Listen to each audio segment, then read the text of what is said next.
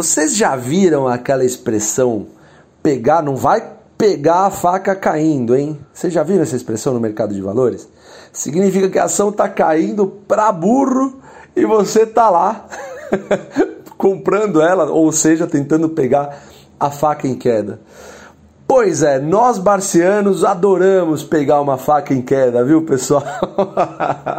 Eu não sei que forma vocês querem que a gente diga isso, mas a gente adora pegar uma faca em queda. Bom, primeiramente, antes de começar esse podcast, eh, eu gostaria de agradecer demais, demais, demais o carinho que a gente tem recebido. Obrigado mesmo, pessoal. É muito, muito valioso para nós, para que a gente continue fazendo esse tipo de conteúdo aí e compartilhe as nossas experiências aí com o passar dos anos na bolsa de valores. Isso é muito é, gratificante para nós, até para que a gente ajude você, porque esse é o intuito, ajudar você a se tornar um investidor melhor, ou se você ainda não é investidor, para você ficar mais tranquilo em começar a ser um investidor é, usando a ferramenta chamada Bolsa de Valores para acessar boas empresas, bons projetos de setores perenes, enfim, ser sócios, ser, ser sócio desse, desse tipo de empresa, tá bom? Bom, pessoal, o Wesley Day veio aí, Wesley Day, o coronavírus veio aí, derrubou o mercado em 7,5%. É, e eu vou contar uma, uma situação engraçada para vocês. A gente tem um amigo que enviou, né, é, enviou um, um áudio pra gente falando, ó, pô, eu tô, pô, Fábio, eu tô, é, não sei o que fazer, tem tantas ações que eu gosto que estão caindo e eu não tenho tanto dinheiro assim, é, é um dinheiro que já é pra bolsa, já ia ir pra bolsa e eu não sei muito o que fazer. O que, que você acha? A boa e velha pergunta, o que, que você acha? Validar, né?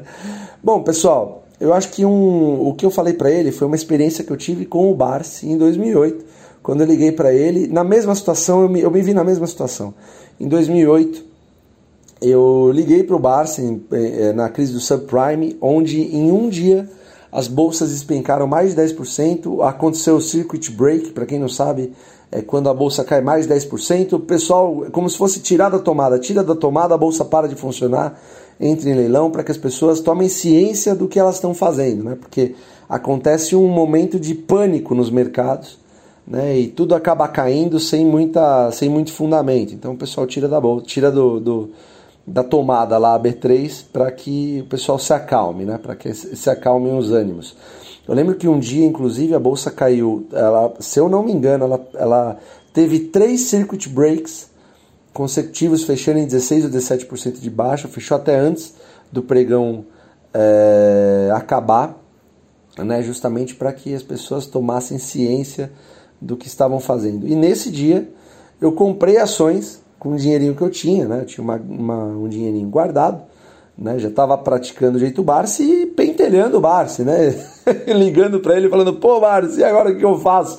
Ou seja, eu já sabia o que, que, era, o que era bom de se fazer na Bolsa de Valores, o que, que era legal de se fazer, comprar na barra, já pegava a faca caindo, estava maravilhoso, adorava isso. Mas eu fiquei com esse esse receio que esse nosso amigo também ficou. A gente falou, pô, o que, que eu faço? Eu perguntei pro Barça, o que, que eu faço, Barça? Tem tanta ação boa aí para comprar e é, eu com tão pouco dinheiro. E ele me falou, olha, Fábio, eu acho que você, é, assim, se você acha que tem pouco dinheiro, você separar em várias ações e comprar várias, diluindo o seu poder, eu acho meio maluquice. Então, assim, o que eu diria para você, talvez uma sugestão, é escolhe uma e vai, abraça, né? E foi o que eu fiz. Na época eu comprei, acho que Banco do Brasil a 9,50, 10 reais, alguma coisa nesse sentido. Você tinha Itaúsa a 3, alguma coisa assim.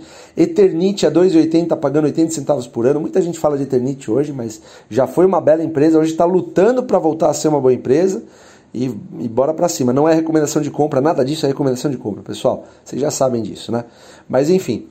É, e foi o que eu fiz. E foi o que eu falei para esse meu amigo. Eu falei: olha, eu, eu já tive algo é, que aconteceu similar ao que você está me passando, e essa foi a experiência que eu, eu recebi na época, e talvez te ajude. Então, pessoal, minha visão sobre isso é: pior a se fazer numa situação dessa é atacar. Se você tem dinheiro que era para bolsa de valores esperando uma oportunidade, abraça. Vai numa ação que você gosta, que você conhece, setor perene, que paga em bons dividendos, que você tem conforto, assim, se sente confortável a ficar, quem sabe pro resto da vida com ela, e abraça, manda ver mesmo, sem medo de ser feliz. Ah, mas vai pegar a faca caindo. pega a faca caindo, tem problema. A gente pega cada vez mais a faca caindo, não tem problema, a gente gosta disso, né?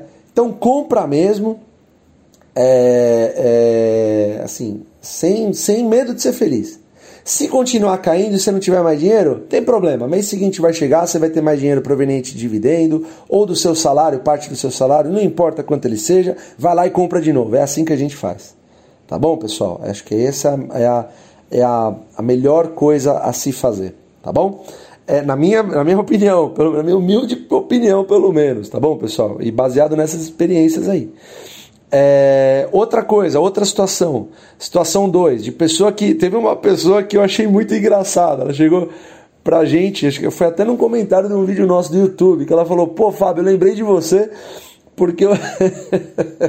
lembrei de você porque você pegou a ação, aí eu comprei a ação um, antes, um dia antes do coronavírus. Lembrei de você com o Joesley Day, porque eu comprei, para quem não sabe, tem até o um vídeo no YouTube, eu comprei a ação um dia antes do Joesley Day. Nada disso importou, obviamente. Acabou o caixa nesse um dia antes do Joesley Day, esperei o mês seguinte, comprei de novo e vamos que vamos.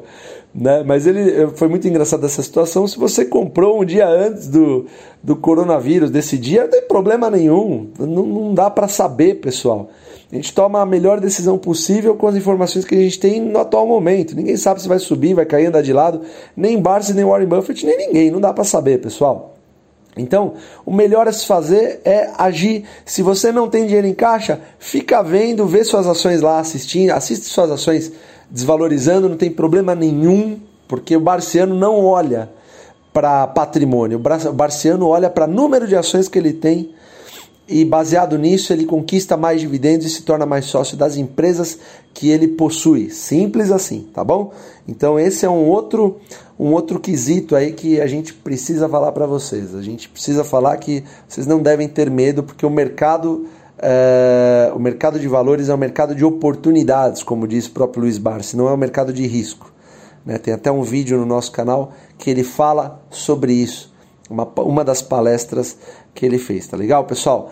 Então, acho que esses são dois, é, dois exemplos aí do que aconteceram, de que aconteceram no, no, no, no, no coronavírus e que eu gostaria de compartilhar muito com vocês, porque são situações engraçadas que a gente passa, né? A bolsa ela é, ela é, ela é renda variável, significa que varia mesmo. Ela vai variar para cima e vai variar para baixo. Para baixo a gente fica feliz e adora pegar uma faca caindo, não tem problema nenhum. A gente pega mesmo. Se continuar caindo, a gente continua pegando ela e vamos para cima, pessoal.